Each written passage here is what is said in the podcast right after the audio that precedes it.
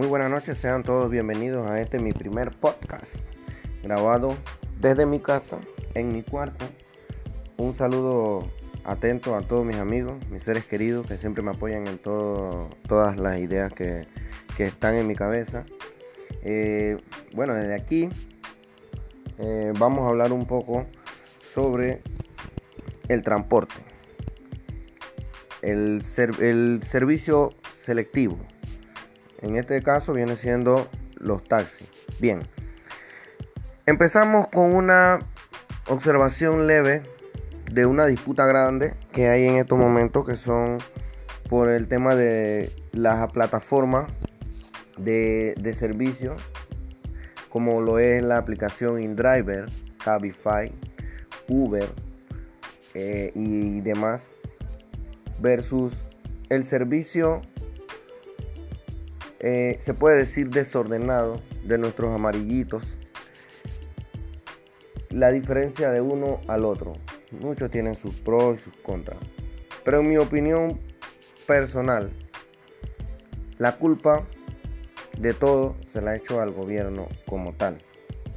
Como padre regulador yo como padre y sé que cualquier persona como padre como buen padre porque hay malos padres no como buen padre, tú no vas a darle una preferencia o, vas a abrirle la puerta de tu casa a un extraño, a alguien de afuera, para darle más privilegios que tus mismos hijos.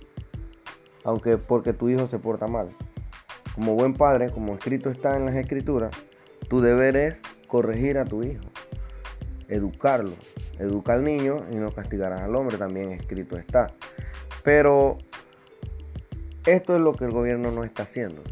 De momento el gobierno nacional lo que no les importa eh, eh, educarlos, concientizarlos a los transportistas, a nuestros transportistas, que muchos de ellos viven de eso. Y como bien o mal, ese dinero se circula entre nosotros mismos, a diferencia de que los dueños de esa plataforma agarran esa plata y olvídate. Y de quién sabe de qué país son.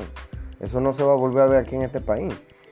Entonces, el gobierno en vez de sancionarlo, porque sí se puede, hasta ahora, con el tiempo de la pandemia del COVID-19 en este 2020, vemos claro que el gobierno nuevamente metió su mano en el transporte y que y, sí funciona y que los taxistas han tenido que acogerse a lo que el gobierno dice, lo que la autoridad del tránsito dice, que en este caso es la, la que van a rodar por par y no la regulación por el número de placa. Y ven que las sanciones son fuertes y son aplicadas a todo el que cojan manejando en un día que no le corresponde. Entonces vemos que quién es el que pone el orden. Es el gobierno. Los taxistas solos, por sí solos, no decidieron, bueno, los que son número uno van a salir tal día y los que son números dos pares van a salir el, otro día. No, ellos solo no, eso no, ninguna concesionaria se le pasó eso por la cabeza. Eso lo hizo el gobierno. Y también lo que sí trajeron el orden. Entonces, ¿quiénes son los? ¿Quién es el que regula? ¿Quién es el que en verdad debe desde un principio ponerle el orden a estas plataformas? Que son extranjeros que están llegando. Bien, vamos a decir que vinieron a abrir la, mente a nuestros gobernantes que no sabían, porque también muchos panameños no sabían y tampoco muchos no valoran lo que es tener un taxi es una empresa, señores. Esto, este, este es un microempresario, el que tiene un taxi. Para, el que tiene un taxi no necesita trabajar en una empresa, porque aunque no lo creamos, el taxi genera mucho más de dinero que tú trabajando en una empresa con un salario mínimo. O sea, es algo que es de llevar una vida organizada.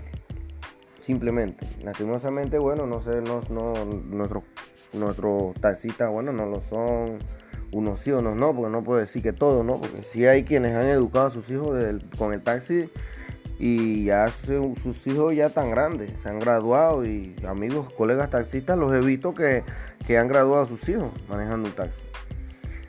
Eh, en este tema, le, la opinión mía va al punto es que este.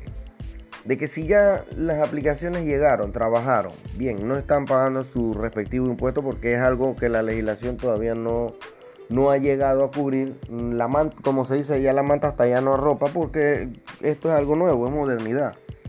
Viendo, ven. Entonces, si esto es una modernidad y ya la vieron, ¿por qué el gobierno no hace una plataforma con la autoridad del tránsito y con los taxis que son totalmente regulados, que tengan una buena, una buena comodidad, que puedan brindar un buen servicio, una buena vestimenta y elige a esos taxistas que van a trabajar en esa plataforma y, y que brinden el mismo servicio. Esto es una competencia desleal, como bien siempre se ha hablado, de que no es justo de que tú compres un carro y quieras meterlo a taxi y tienes que pagar varias cosas como lo es comprar un cupo de taxi al tránsito, papeleos en el tránsito, pintar ese carro de un color, tienes que tener la licencia adecuada para eso, o sea, todos esos son requisitos. Para que de repente de un momento a otro venga una plataforma y simplemente porque, bueno, tecnológicamente la tecnología lo ayuda, hizo una plataforma y tú tienes un carro, tómale una foto, la foto de tus documentos y todo lo demás. Y ya, prestas el mismo servicio, o sea, está mal. Está mal.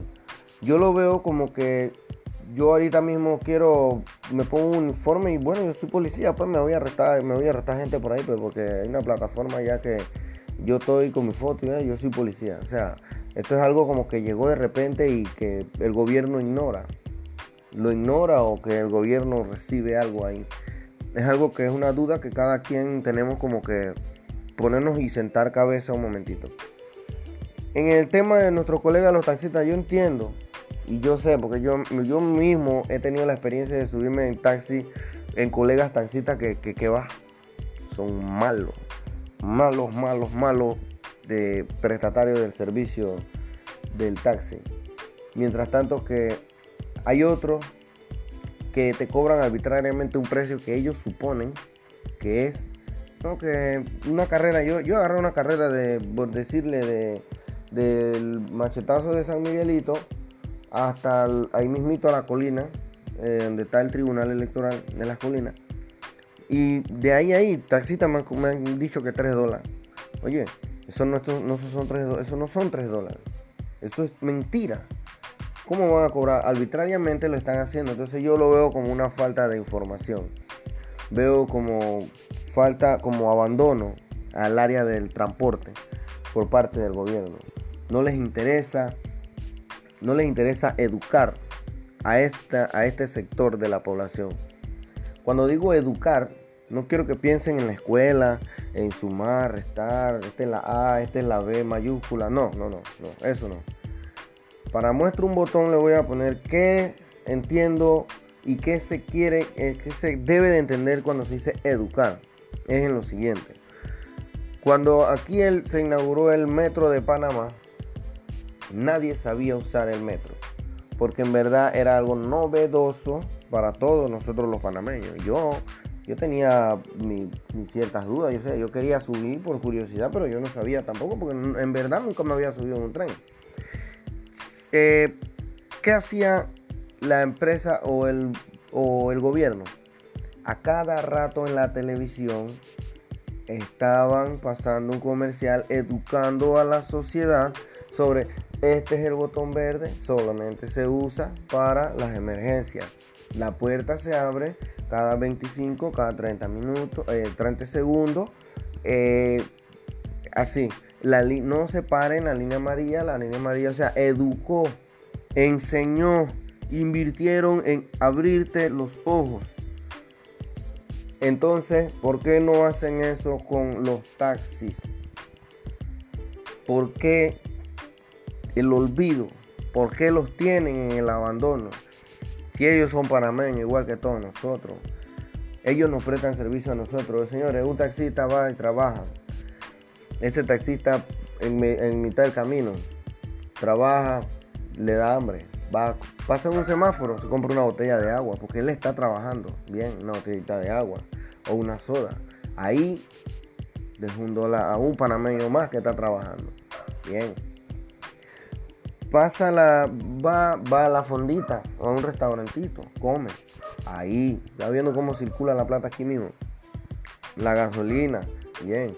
Llegó a su casa, el chinito, compró, hizo, deshizo. Ahí cómo se mueve la economía aquí mismo. Él lava auto, lavó el carro, le compró algo para el carrito en el autorrepuesto, cositas así. Un ejemplo, bien. En una plataforma te pagamos el martes. Ellos cobran los martes, los, lunes, no sé qué día ellos. Ellos, ellos cobran ese día. Pero en la semana, este muchacho tiene para echar su gasolina de su bolsillo o de lo que ahorró. Segundo, esa, esa carrera, vamos a hablar de una carrera en específico, de, de, un pedido, una carrera. Por decirle aquí en Uber o cualquiera de las plataformas, por no mencionar efectivamente el nombre preciso. Bien, sale una carrera por medio de la plataforma para eh, del machetazo de San Miguelito a la, a la colina.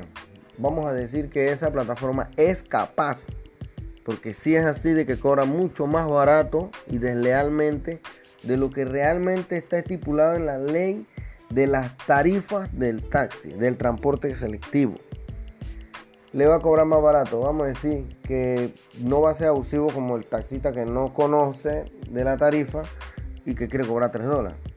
Pero Uber es capaz de cobrarte menos de los 1.50 a los 1.25, que es lo lógico que tienes que pagar por la carrera. Es capaz de decirte que un dólar.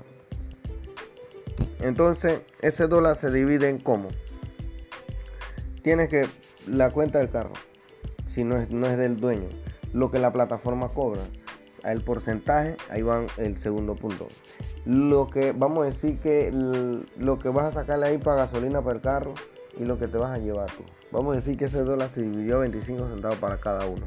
Ese es un gasto de 4 para cobrarlo el lunes para cobrarlo el, martes.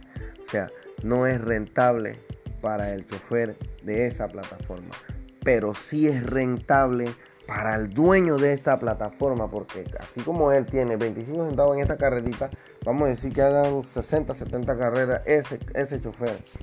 Vamos a decir que son 70, 25 centavos, 70 cuaras que él va a recibir con ese chofer nada más. ¿Y él cuántos choferes no tiene aquí a nivel nacional?